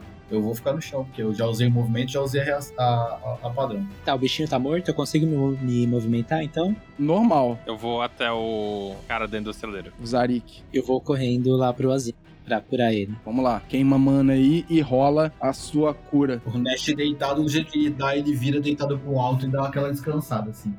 Tá ligado? Olhando pro céu. É tipo, matei. Boa, 19. 19 curou. Curou tudo. Curou, curou, Curou tudo. tudo, 100%. Eu tava com 18 É, eu tô, nesse momento eu tô só fazendo aqueles, aqueles movimentos, né? Sai correndo pra um lado, aí sai, sai tipo, escorregando, assim, sabe? Tipo, sai daquela poeirinha, depois assim, no. É, primeiro no Nash, depois no Azim, sai curando todo mundo. E aí, agora o Exio. Cara, quando você chega no meio do celeiro, você sente que o fogo já tá muito forte. Ele tá muito forte. O teto já tá caindo. Várias coisas que tem dentro do celeiro ali, elas já estão pegando muito fogo. Já tá muito ruim de andar por dentro do celeiro. E na sua frente, o Zarik amarrado com os braços pra trás numa cadeira de madeira, a cabeça caída, né, com o queixo encostando assim no peito, meio que babando já. Eu vou pegar ele com tudo e sair correndo. Beleza, faz um teste de reflexos. Reflexos. Tarará. Eu tenho mais um por causa do lobo solitário. 26. Você sai correndo por dentro da casa, no meio daquele fogo do cacete, com tudo caindo, um monte de coisa do seu lado ali caindo também por causa do fogo, e você consegue sair do celeiro com tudo caindo do teto, as coisas do lado do celeiro pegando muito fogo e caindo também, e você consegue desviando de algumas coisas que estão caindo do lado ali do celeiro também caindo, mais ou menos pro meio da passagem onde você tá, e você consegue ir pra fora do celeiro em segurança com o Zarik do seu lado. Ele tá no meu ombro. Agora, galera, é com vocês, tá? Ele está bem, eu... O Exo? Aí eu levanto ele assim, tipo, fico segurando com a mão e fico chacoalhando. Hum, hum. Não parece muito, não. Ele acorda, tossindo muito. Vocês veem que ele tá um pouco ferido. O rosto dele, ele tá muito sujo por causa da fumaça, da fuligem de dentro do celeiro. Ele olha pro lado pro celeiro pegando fogo. Ele olha pro chão, vê o Yurik, o Yurik, o Yurik. Vocês mataram o Yurik. Aí ele olha pro Nest caído no chão e ainda no chão, sem levantar direito, né? Ele tenta esticar o braço pra poder encostar ali na roupa do Nest, que seja, e balançar ele e dizer assim: Garoto, tá acordado? Você tava certo. A culpa é dele. Foi ele que fez tudo isso. A gente precisa rápido. Ele tenta levantar, só que quando ele tenta levantar, ele tá meio fraco. Ele dá uma cambaleada e cai no chão de novo. Eu só dou aquele grito, Alberto! Tipo, pra ver se o Alberto vem pra dar um save no cara. Eu vou me aproximar, só que eu vou andando daquele jeito bem cansado, porque eu Sim. já usei toda a minha mana. Tô no final da minha mana, é a minha última verdade, mana, cara. é o restinho que eu tenho pra gastar, mas eu vou me aproximando bem cansado assim. Eu vou fazer o teste pra poder fazer a cura. Faz um PM só, amigo. Ah, fiz tudo logo de uma vez pra recuperar esse filho da puta. Ó, a gente pode considerar que eu ter chamado ele foi fazer um pedido. Boa. Pode, Ele economiza, É isso. ele economiza um ponto de mana. pode. Mas aí no caso ele vai queimar um ponto de mana de qualquer jeito. Mas aí são 3d8 mais 2, é mais cura, ok. É. Compensa. Tá, e rola o 3 do 8 mais 2 E queima só um. e queima um de. Queima de um vida, só, né? De isso. mana. Boa, você Isso. cura 10 de vida dele. Os ferimentos dele, que estão muito brutos, eles se fecham. Alguns ferimentos superficiais ainda ficam, mas ele já tá muito melhor visualmente do que ele tava antes. Ele olha pra você, né, respirando forte ainda. Garoto, obrigado. A gente tem que dar um jeito nisso agora. E ele olha pro Nash, ele para ali do lado do Nash e ele puxa o Nash pela camisa e fala assim: Garoto, Eu. Aquilo tudo que você me falou era verdade. Quando eu fui argumentar com ele, ele não sabia como eu descobri e tentou me prender dentro do celeiro, pelo menos até que ele conseguisse fazer com que o plano dele desse certo. Todas aquelas criaturas que saíram daqui, elas vão infestar na Malcar. O plano dele nunca foi só tomar as fazendas. Isso seria se ele tivesse sobrevivido. Mas o plano dele era infestar os próprios trabalhadores da fazenda dele e que isso se espalhe por Namalcar. Ele vai espalhar a tormenta por toda parte. Ele quer acabar com a fé das pessoas daqui. A fé que os Namalcanianos têm em Ripion e que isso termine.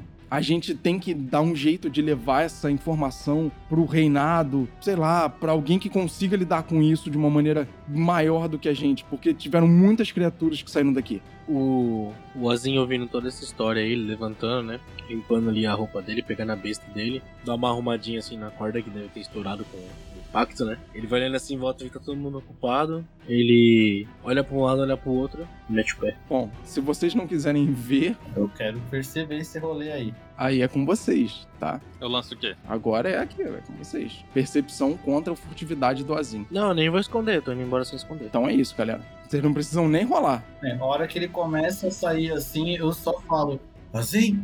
Ele passa perto da gente? Não, ele tá indo por dentro da floresta ali, pelas árvores ali, onde ele já tá. Ah, Ele só tá indo na direção contrária de onde vocês estão. Eu chamo ele, assim? E vou indo em direção àquela árvore onde é o ponto de encontro com o, informa com o informante lá. Enquanto ele sai, eu só vou dar uma olhadinha assim, tipo aquele olhar cansado, mas só com dar uma olhadinha assim pro lado e whatever. Mano, eu chamei, ele não olhou, eu dou de ombro, assim, daquela respirada funda, tipo, meio, meio chateado assim, mas levanto, vejo se tá todo mundo bem, teoricamente sobrevivemos pouco machucados agora, né? Depois do nosso amigo Alberto ter curado todo mundo. Precisamos avisar o reino, o- os líderes do reino, mas nós precisamos também dar cabo dessas criaturas que sobraram. A gente não vai conseguir dar cabo dessas criaturas todas. A gente tem que arrumar um plano e conseguir fazer o melhor que a gente consegue fazer. Mas a gente não vai conseguir seguir essas criaturas e atacar elas. eles vão ficar presos na cerca, tá tudo bem. O Zarik olha assim pro Exo. Eu acho que não, garoto. Mas eram cercas tão boas. Ainda assim, acho que não. Vamos ter que resolver isso de alguma forma. Mas primeiro, vamos descansar. Batata? Quem quer batata? Ai. O Alberto pega uma batata com ele e senta no chão com as perninhas cruzadas e começa a comer uma batata enquanto ele descansa. O Zarik vendo o jeito de vocês, a- com a simplicidade que vocês começam a lidar com um problema desse tamanho, ele começa a rir, ele olha pra vocês, ele olha pra ele mesmo, sabe? Meio que bate assim nele, duvidando de alguma forma que ele estivesse vivo. Ele senta do lado do Exo, ele pega uma batata e come uma batata com vocês rindo. É isso. Esse é o espírito, velhinho. Esse é o espírito. E nisso vocês descansam.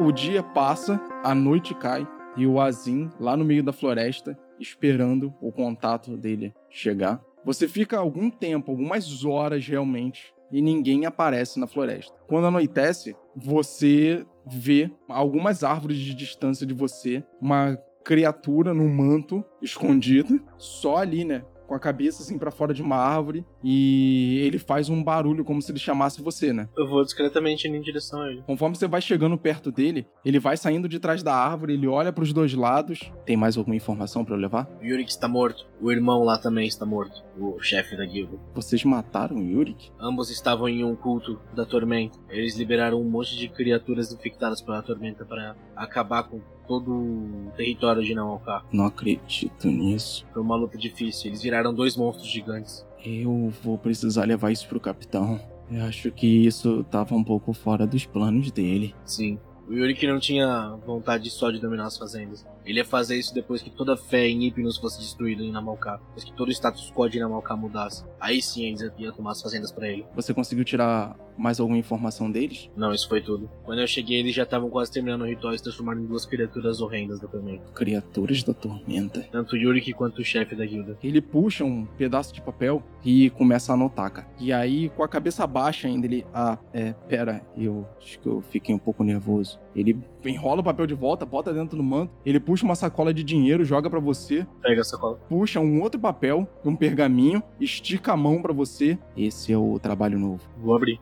Quando você abre, você lê no papel e ele é um papel diferente daquele papel do contrato que você assinou. Esse papel ele tá dizendo tipo assim, ele tá te dando as boas-vindas para a guilda de ladrões. Conforme você vai lendo, é como se o capitão da guilda realmente estivesse conversando com você. Você se sente finalmente reconhecido e você sente que agora você é um membro da guilda. Depois que ele faz alguns gracejos lá nessa carta que ele manda para você, você pode até dizer como é que você se sente, mas eu acredito que bem por conta da recepção que a carta te dá. E É isso mesmo. logo embaixo, ele diz: e aqui inicia o seu caminho dentro da nossa guilda. Foram encontradas algumas pistas sobre uma criatura que está solta dentro de Namalká, matando alguns habitantes. E ele fez um trato com um dos fazendeiros de que ele enviaria membros da guilda para poder investigar e tentar achar o que é que tá acontecendo e de repente até exterminar essa criatura se for o caso por um valor, claro,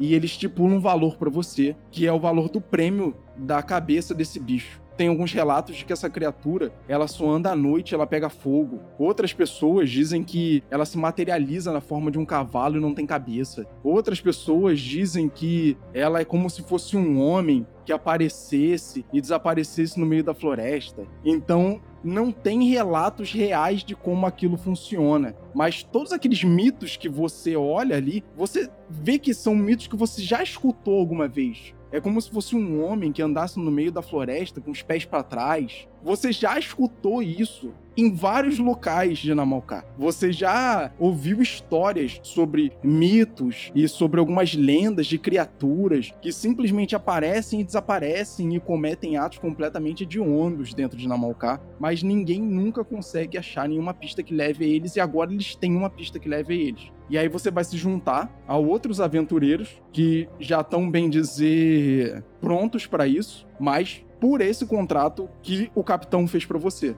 De novo, na carta tem um prêmio, tem um valor. Esse valor é um valor razoavelmente alto. Vamos dizer que, tipo assim, você vai ganhar 5 mil tibares se você voltar com as informações suficientes e uma prova de que a criatura realmente está morta. Então, assim, é muito dinheiro para essa missão. Você consegue reconhecer que para essa missão é muito dinheiro. E pela localização você não vai precisar se locomover tanto, porque ainda é dentro de Namalká. Quem quiser ver a continuação dessa história é só ir lá no tweet da Orgum RPG. Essa história já foi jogada. E spoiler alert, eu já consegui realizar esse trabalho. É verdade, é um ganchinho que a gente fez aqui pra finalização da Azim.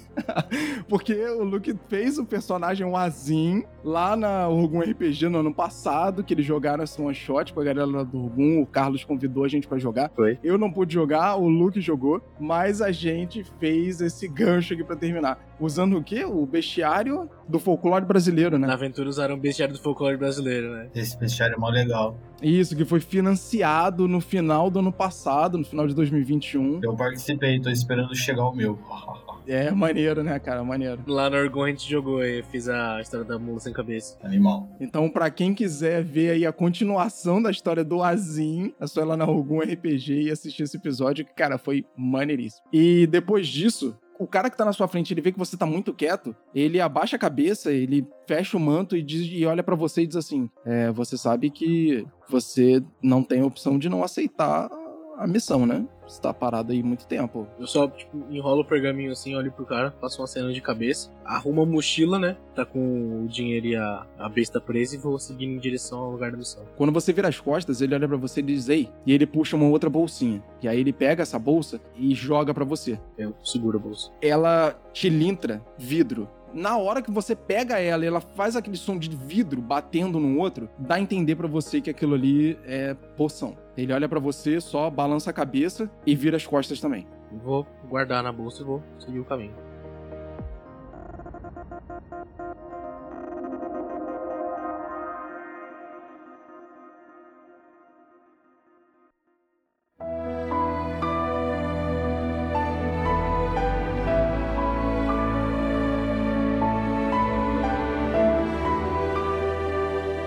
Vocês três agora então, né? Ah, a gente tava comendo batatas. Estamos comendo batatas. O que, que vocês vão fazer? Vocês vão esperar o dia amanhecer? Como é que vocês vão fazer? Cara, depois da noite de descanso, preparar as coisas, eu preciso voltar pra casa também, né? Preciso falar com o meu velho e pra alertar ele dessas criaturas, avisar que não tem cavalo. que Esquece cavalo, que a gente tem coisa pior pra pensar agora. E daí vou começar a tentar fazer a movimentação pra poder avisar quem tem que avisar aí. Se os amigos quiserem vir junto, aí de amanhecer, eu vou dormir, cara. Comer batata, dormir. Vai escolher a casa do Yuri, que vê se sobrou alguma coisa lá. Não tem nada, cara, tá vazio. Tá vazio mesmo. Vocês entendem que ele já tava se preparando pra botar o plano dele em ação e não continuar mais ali. É isso. É, vou assistir o celeiro pegar fogo. Literalmente. É, exatamente, vou descansar, porque já gastei muita energia e muita mana pra recuperar esse povo. Essa noite é sono, cara. Daí no dia seguinte, só amanhecendo, pá. Aí, se os amigos quiserem vir junto, Aí é com eles. pra gente poder continuar resolvendo os problemas. Então vamos lá. Vocês passam a noite ali ainda na fazenda do Yurik, tentando descansar depois de tudo que aconteceu. Amanhece, todos vocês levantam, o Zarik também levanta. Depois de comer algumas batatas com vocês ali de, de jejum, o Zarik olha pro Nest e diz assim: E aí, garoto? O que, que vocês vão fazer agora? A gente precisa fazer alguma coisa. A gente não pode esperar tanto tempo mais. A gente precisa. Mas eu tenho que voltar pra minha fazenda. Ela é próxima daqui. E o meu pai pode ajudar a gente falando com os regentes e pessoas importantes na capital. E daí de lá a gente pode se preparar para poder tentar caçar essas criaturas com um grupo maior. Professor, Axel, o que vocês me dizem? Vem junto? Eu vou virar pra ele e vou falar: É, tamo junto, a gente já passou por tudo isso, agora vamos tentar resolver essa situação. Boa, professor. É bom contar com suas magias. Ohana quer dizer família. Família quer dizer nunca abandonar. Isso é um sim? Sim, o Ex tá com a boca cheia de batata. Bem, então é isso. Vamos voltar. Aí, tipo, eu pego as armas e tal, arrumo as coisas que eu tenho, mas vamos voltar a pé. Tipo, eu falo isso com uma tristeza do tipo, sem cavalos, tá ligado? A criatura que morreu, ela é contaminada? Como assim contaminada? Boa sabedoria. Tipo, a gente pode pegar pedaços dela? Do Yurik e do Irmão de Ferro? Aham. Olha, poder pode. E não tem perigo de veneno nem nada não, né? Aí é outra história. Aí você vai ter que pegar pra saber. Droga. Tentou. sabedoria. Uma coisa é uma coisa, outra coisa é outra coisa. Eu olho pro pessoal e falo: será que eu podia pegar aquela garra que ele usou pra me cortar e fazer uma arma pra mim? Eu olho assim. Eu vou olhar pra ele e vou fazer assim. Sabe aquele meme? não. Mas é uma ótima ideia. A gente precisa levar esses corpos. Bem pensado, Axel. Se as pessoas precisam acreditar na gente, a gente vai precisar mostrar isso pra alguém. Tipo, eu vou tentar pegar alguma cortina, alguma coisa na casa pra poder enrolar os corpos deles, assim, pra gente poder tentar levar eles com a gente. Certo, Vou precisar contar com seus músculos por enquanto até a gente conseguir uma carroça, Axel. certo. Tem carroças ali perto de vocês e tem alguns animais ainda soltos pela fazenda. Vocês podem pegar os animais e utilizar eles pra poder levar a carroça pra vocês. Vamos pegar um boi e uma vaca. Amarro dois burros lá. É, pode ser um boi e uma vaca. Não que eles não vão andar. Um boi e uma vaca vão parar pra fazer outra coisa. Só duas vacas. Ou dois. Tá. Eu sou fazendeiro, me escuta. é, aí tem experiência com esse. Daí a gente monta o que tem ali e vamos embora com a carroça improvisada lá com os corpos dos bichos, como casa. Então, o que acontece é o seguinte: conforme o Zarik vai vendo vocês se movimentarem, ele diz: Eu não vou conseguir ir sozinho. Ainda mais andando no meio desses bosques, dessas florestas aqui com essas criaturas à solta. Eu vou fazer o seguinte: eu vou seguir com vocês até a fazenda do seu pai. E chegar lá, a gente faz exatamente do jeito que você falou. E eu acredito que com alguns homens, sejam do seu pai, ou de repente o Exio ou o Alberto, eu consigo me dirigir até a capital e noticiar isso pro reinado e eles poderem tomar pá do que tá acontecendo e ajudarem a gente a fazer alguma coisa, porque sozinho a gente realmente não vai conseguir fazer nada. Com certeza. Eu vou seguir essa viagem junto com vocês. Tô contando com você para isso. Você precisa espalhar essa palavra. Então, galera, é isso que acontece. Durante alguns dias, vocês andam no meio da floresta, porque a fazenda do Nest ela não é tão distante realmente. Durante uns três dias, mais ou menos, vocês andam dentre os bosques de Namalcá e as florestas de Namalcá e as fogueiras e as batatas de vocês. As boas histórias que vocês conseguiram colher no meio dessa aventura que vocês trilharam juntos e a amizade curta que vocês ainda fizeram, porque ela tem muito pouco tempo e muita história ainda para ser contada. Três dias após a viagem de vocês, ao amanhecer, com o sol levantando, vocês chegam na fazenda do Nash. Quando vocês chegam na fazenda do Nash, a alguns metros de distância do portão, vocês já avistam duas coisas que chamam muita atenção do Nash. A primeira, a porteira da fazenda está aberta. E a segunda, tem vários pedaços de madeira e coisas carbonizadas na frente da porteira, não tampando o caminho de vocês, mas ali do lado da cerca. É um amontoado de coisas de madeira e você vê que elas realmente elas estão queimadas. Eu vejo isso e eu saio correndo na frente, tá ligado? Eu pulo da carroça e saio correndo na frente. Então eu vou correndo junto. Eu vou correndo atrás também, pra ver o que aconteceu. O Zarik vê todo mundo pulando da carroça, não entende nada. Ele, mas o que que tá acontecendo? E aí ele toma ali o lugar do Nest, né, na direção da carroça e começa a levar ali os animais. Nest, o que que tá acontecendo, Nest? Tem alguma coisa errada. Vestígios de fogo. E a porteira tá aberta. Nunca fica aberta. E daí eu corro. Quando vocês vão entrando mais pra dentro da fazenda do Nest, Nest, você já vê que tem alguns homens do seu pai, porque ele não tem tantos homens assim, né? Porque a fazenda, ela não é tão grande quanto a fazenda do Yuri, que, por exemplo, era. Uhum. Mas tem alguns homens do lado de fora e eles estão juntando pedaços de madeira que estão queimados. Eles estão meio que limpando algumas coisas. E a primeira coisa que você vê é que um dos celeiros do seu pai, ele pegou fogo. Puta que o pariu. Celeiro de novo, não. Eu chego perto desses homens que estão fazendo essa limpeza e falo. Já chego perguntando, tipo, o que aconteceu? Como é que eles trabalham pra minha família, né? Eu reconheço alguns ali e daí já chego, tipo, pessoal, o que aconteceu? Estão todos bem? Uma das senhoras que trabalha, quando ela vê você correndo e indo na direção ali do pessoal que tá limpando, ela vem correndo pra perto de você. Ela, graças a Deus, Nest, você voltou. A gente tava te esperando, você demorou muito. Aconteceu muita coisa. A fazenda foi atacada, Nest. Seu pai corre dentro da casa. O seu pai, Nest, olha o seu pai. Nem termino de ouvir o que ela tá falando, saio correndo pra dentro da casa pra achar o velho. O Zarik, ele pula da carroça na mesma hora que ele escuta tudo isso acontecendo. E como clérigo, ele sai correndo atrás do Nash e vocês. Tamo, nós estamos acompanhando, né? Senão é fofoca pela metade, não pode matar a gente. É verdade, também vou atrás. Eu vou atrás com meu caderninho ainda, anotando tudo.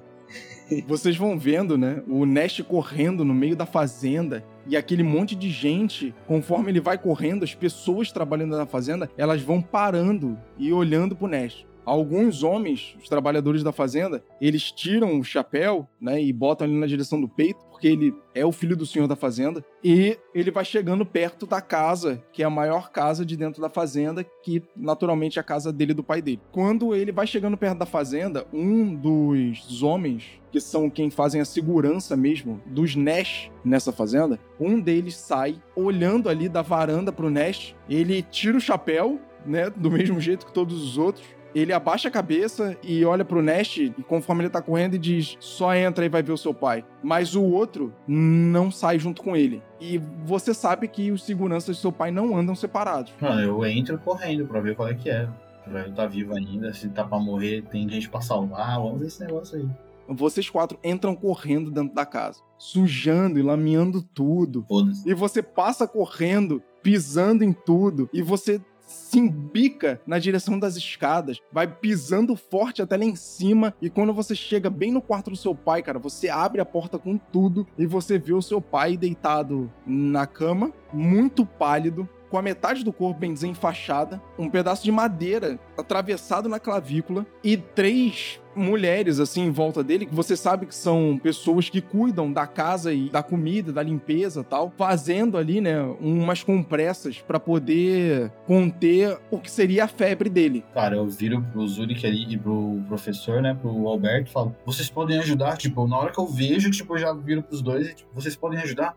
Você é um clérigo, não? Já bato no não.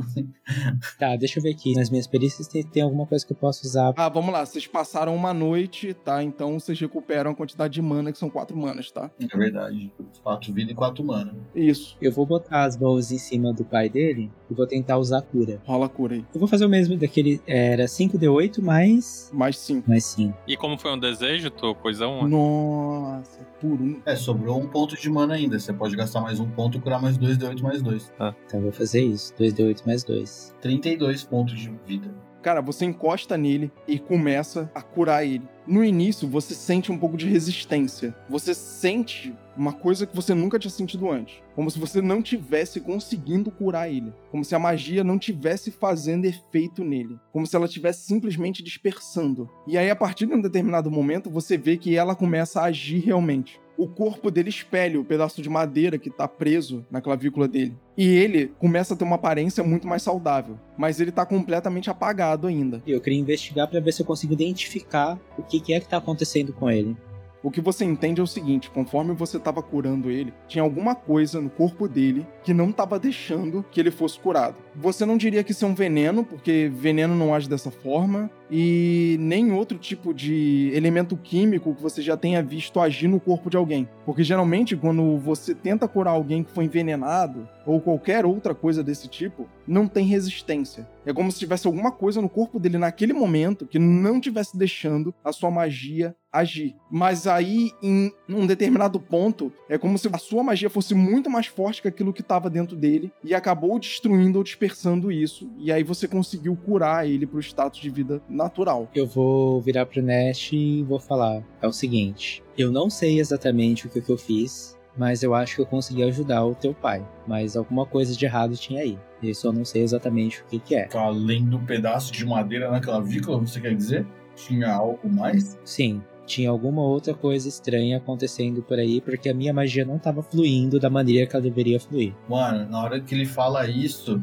dá um estalo e eu penso na água que matou os cavalos e que pode estar afetando também toda a galera da minha fazenda. Eu chamo, tipo, al- alguém que dá, tipo, que tava ali trabalhando, assim, tipo, me peço pra separar um pouco de água e depois trazer pra gente poder examinar. A gente vai ter que começar a abrir uma investigação pra ver, tipo, como que tá rolando essa contaminação, entendeu? E vou agradecer o professor. Tipo, muito obrigado, professor. Muito obrigado. A gente vai precisar, pode ser a água, né? Eles mataram os cavalos das fazendas e tudo mais, infectando o rio. A gente tem que entender como que tava rolando esse tipo de, de coisa para poder sumir com, com isso. Senão a gente pode acabar contaminando todo o reino. Espero que não. Quando vocês falam tudo isso, aquelas senhoras que estão ali em volta da cama, que estão cuidando ali do Nash Pai, elas olham, mas ele, ele realmente ele tá bem? Ele tá curado? Deu certo? Perguntando isso pra vocês. Eu vou virar pra elas e vou falar: olha, eu consegui resolver o problema pelo momento, agora no futuro, aos deuses pertence. Nisso, o segurança, ele sobe correndo, já que vocês passaram correndo por ele, e ele veio atrás de vocês. Ele sobe e olha pro Nash Pai na cama lá deitado. E ele olha, vê que fisionomicamente ele já tá muito melhor. Ele, eu sabia que você ia conseguir. Eu sabia que você ia conseguir dar um jeito nisso. Cara, a gente precisa conversar. Vamos, não enrola. Desembucha. O Nash dá aquela. O Eldrick, ele é- acabou morto. Você sabe que o Eldrick é o outro guarda-costas que era do seu pai. Ok. A fazenda foi atacada, Nash. Por quem? aparentemente abriram os portões da fazenda durante a noite e nós identificamos e conseguimos deter e matar todos eles. Mas eram capangas a gente não conseguiu interrogar eles. Tudo aconteceu muito rápido. Seu pai foi atacado, nós fomos atacados, mas a gente encontrou isso aqui, ó. E aí ele vai ali debaixo da cama do seu pai e puxa uma maleta. Quando ele puxa a maleta, você reconhece de cara que a maleta é a maleta do veterinário que estava trabalhando na fazenda. A gente encontrou isso aqui no meio da floresta. Em uma das saídas, que um dos nossos caçadores estava levando alguns cães para tentar encontrar alguns vestígios de quem tinha aberto a porteira durante a noite. Os cães eles se perderam. O caçador ele não conseguiu. Em algum momento os rastros eles ficam muito confusos e a gente não conseguiu achar. Mas o que a gente achou no meio do caminho e no meio desses rastros foi essa maleta aqui. Filha da.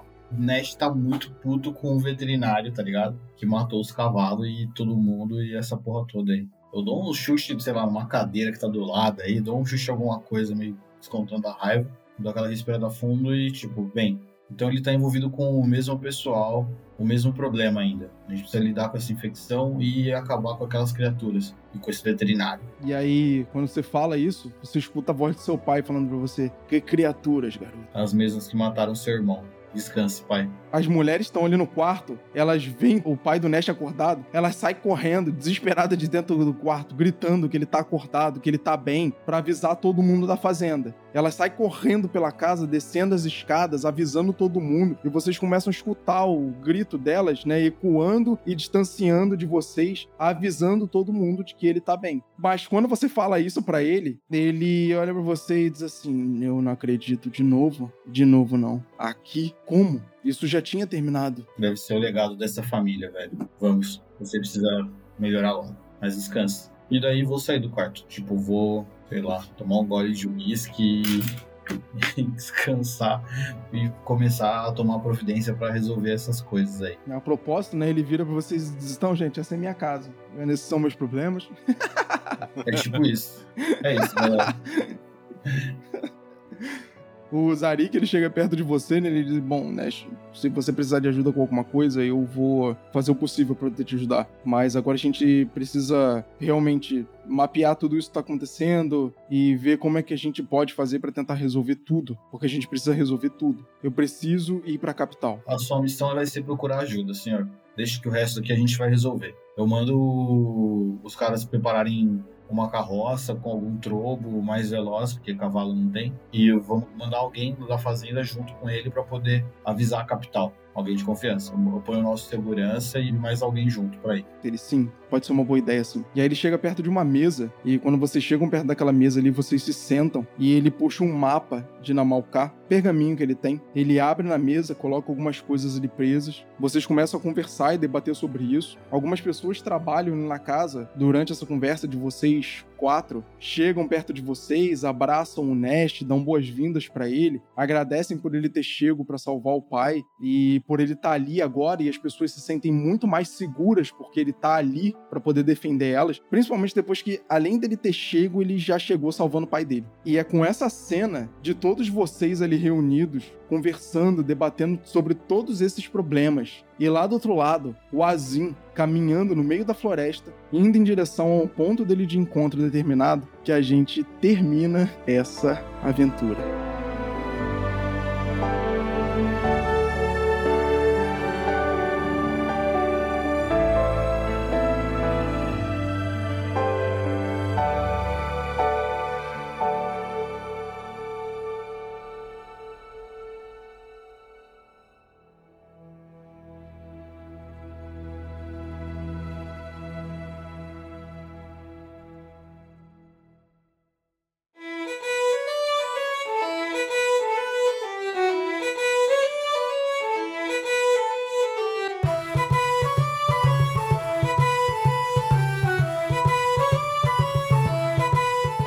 Então, galera, se despeçam aí dos nossos ouvintes pela última vez para essa aventura do Bosque a Luz.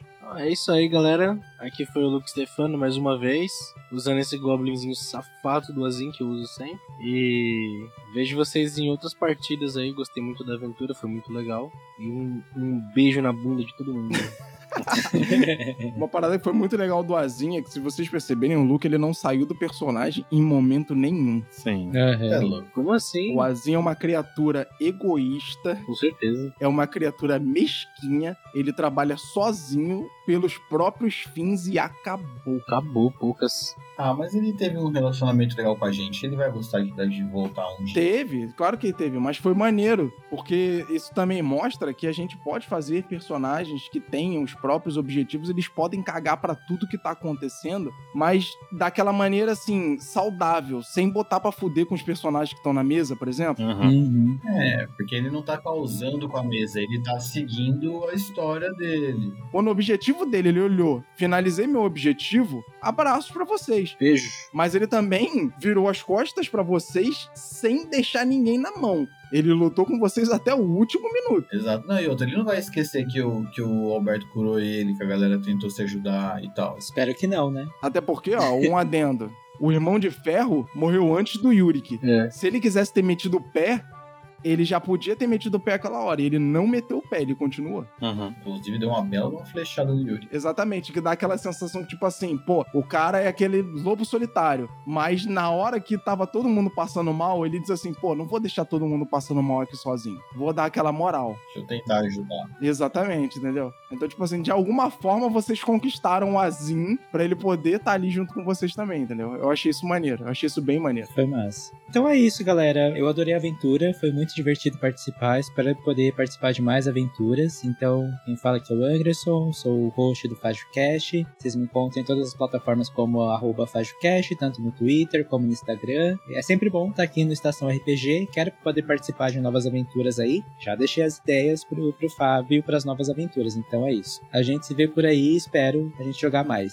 Já tá convidado, tem a mesa aí dos podcasters, né? Que a Sim, gente tá jogando sim. com o Bruno, com o Hector. E aí a gente já tá fazendo uma aventura, que na verdade já deve estar até rolando aí agora, que é o Vilarejo Esquecido. O Angry não pôde participar dessa aventura por causa de falta de tempo, etc. É normal. São coisas que a gente vai adequando com o tempo, mas a gente espera sim, claro, jogar novamente, jogar de novo, fazer novas aventuras, porque esse é o maneiro do RPG e a gente quer manter isso. Sempre, óbvio. Obrigado, cara. É isso aí, pessoal. Foi muito bom poder jogar com vocês. Adorei a aventura. Mais do que tudo, eu gostei muito dos personagens. Acho que a gente conseguiu ir criando um grupo que realmente vai se formando do zero, assim, se conhecendo aos poucos, né? Eu achei isso soou bem natural, diferente até de algumas outras aventuras que eu joguei, que a galera já vai se entrosando logo, assim. Foi indo aos poucos e, e eu achei bem legal, assim. Gostei de como terminou. Fico feliz que minha raposa continuou comigo. E é isso. Adorei conhecer vocês, jogar com vocês. E vamos continuar no futuro aí com outras mesas.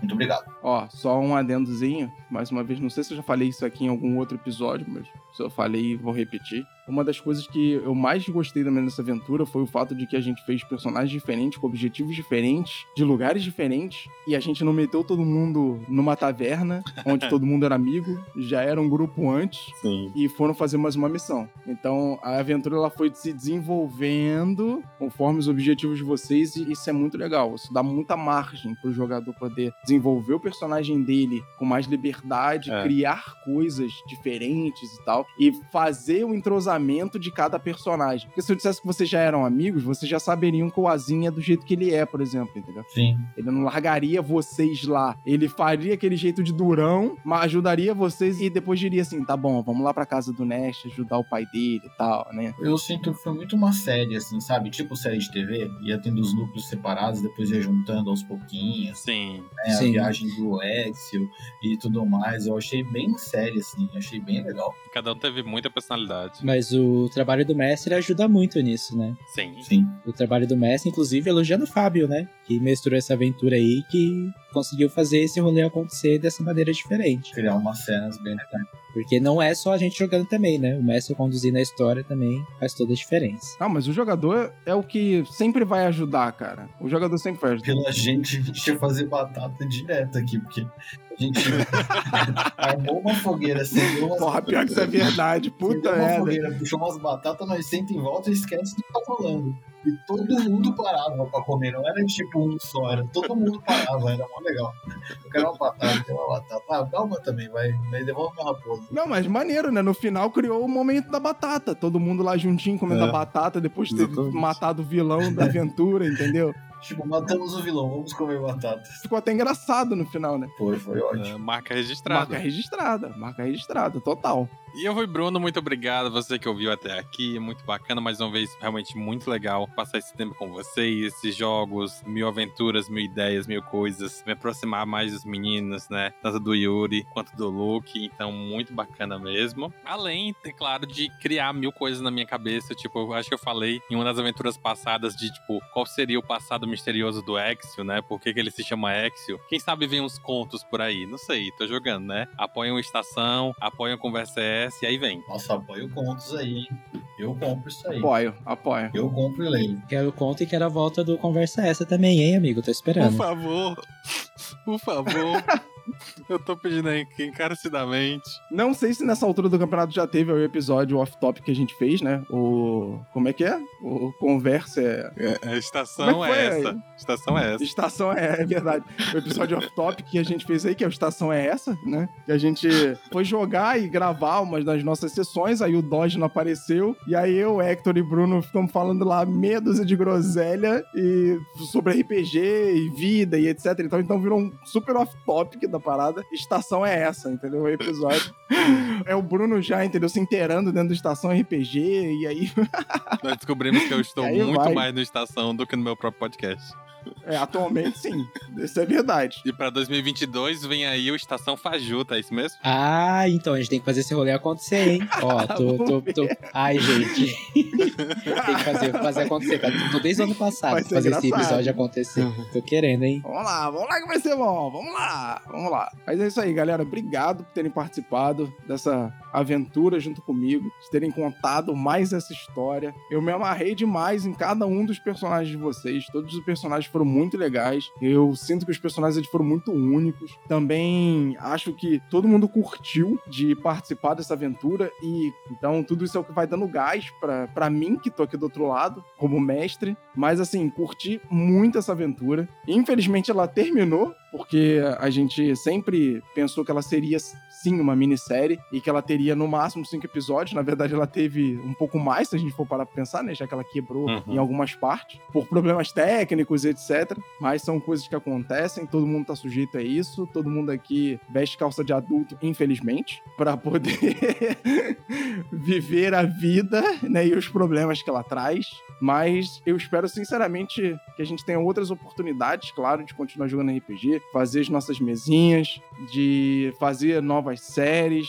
Então, o Yuri já sabe, né? Segunda temporada de alguma coisa vem aí. Tamo aí. Luke Stefano já sabe Opa. que as aventuras aí, as one shot do Tormenta 20 que a gente tá fazendo e o Luke Stefano tá narrando vão continuar acontecendo. O Bruno também já sabe que tem o vilarejo esquecido que tá acontecendo também. O Angry já sabe que ele tá convidado, né? Porque o Angry, a agenda dele ainda não encaixou. Mas tá convidado. Tá convidado, a gente vai bater um papo, vai ver aqui o que a gente pode fazer. Então, assim, RPG tem pra caramba.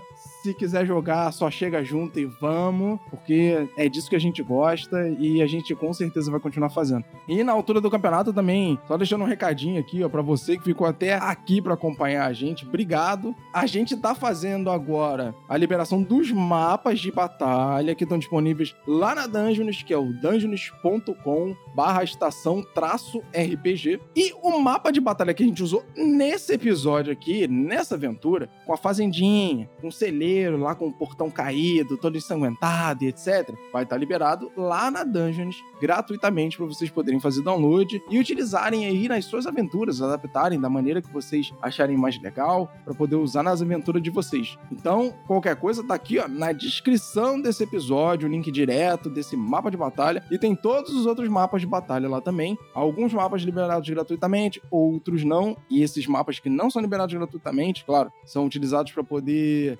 custear o podcast. Então, não esquece dessa moralzinha pra gente, como a gente tá sempre aqui junto fazendo essa parada acontecer. E é isso aí, galera. Obrigado por tudo. Tamo junto e vamos que vamos. Aí. Tchau, tchau. Até mais. Tchau, falou. Então é isso aí, ouvinte do Estação RPG. A gente vai ficando por aqui. Obrigado pela sua audiência. Como sempre, todos nós estamos aqui te desejando ótimos jogos de RPG e até o próximo podcast.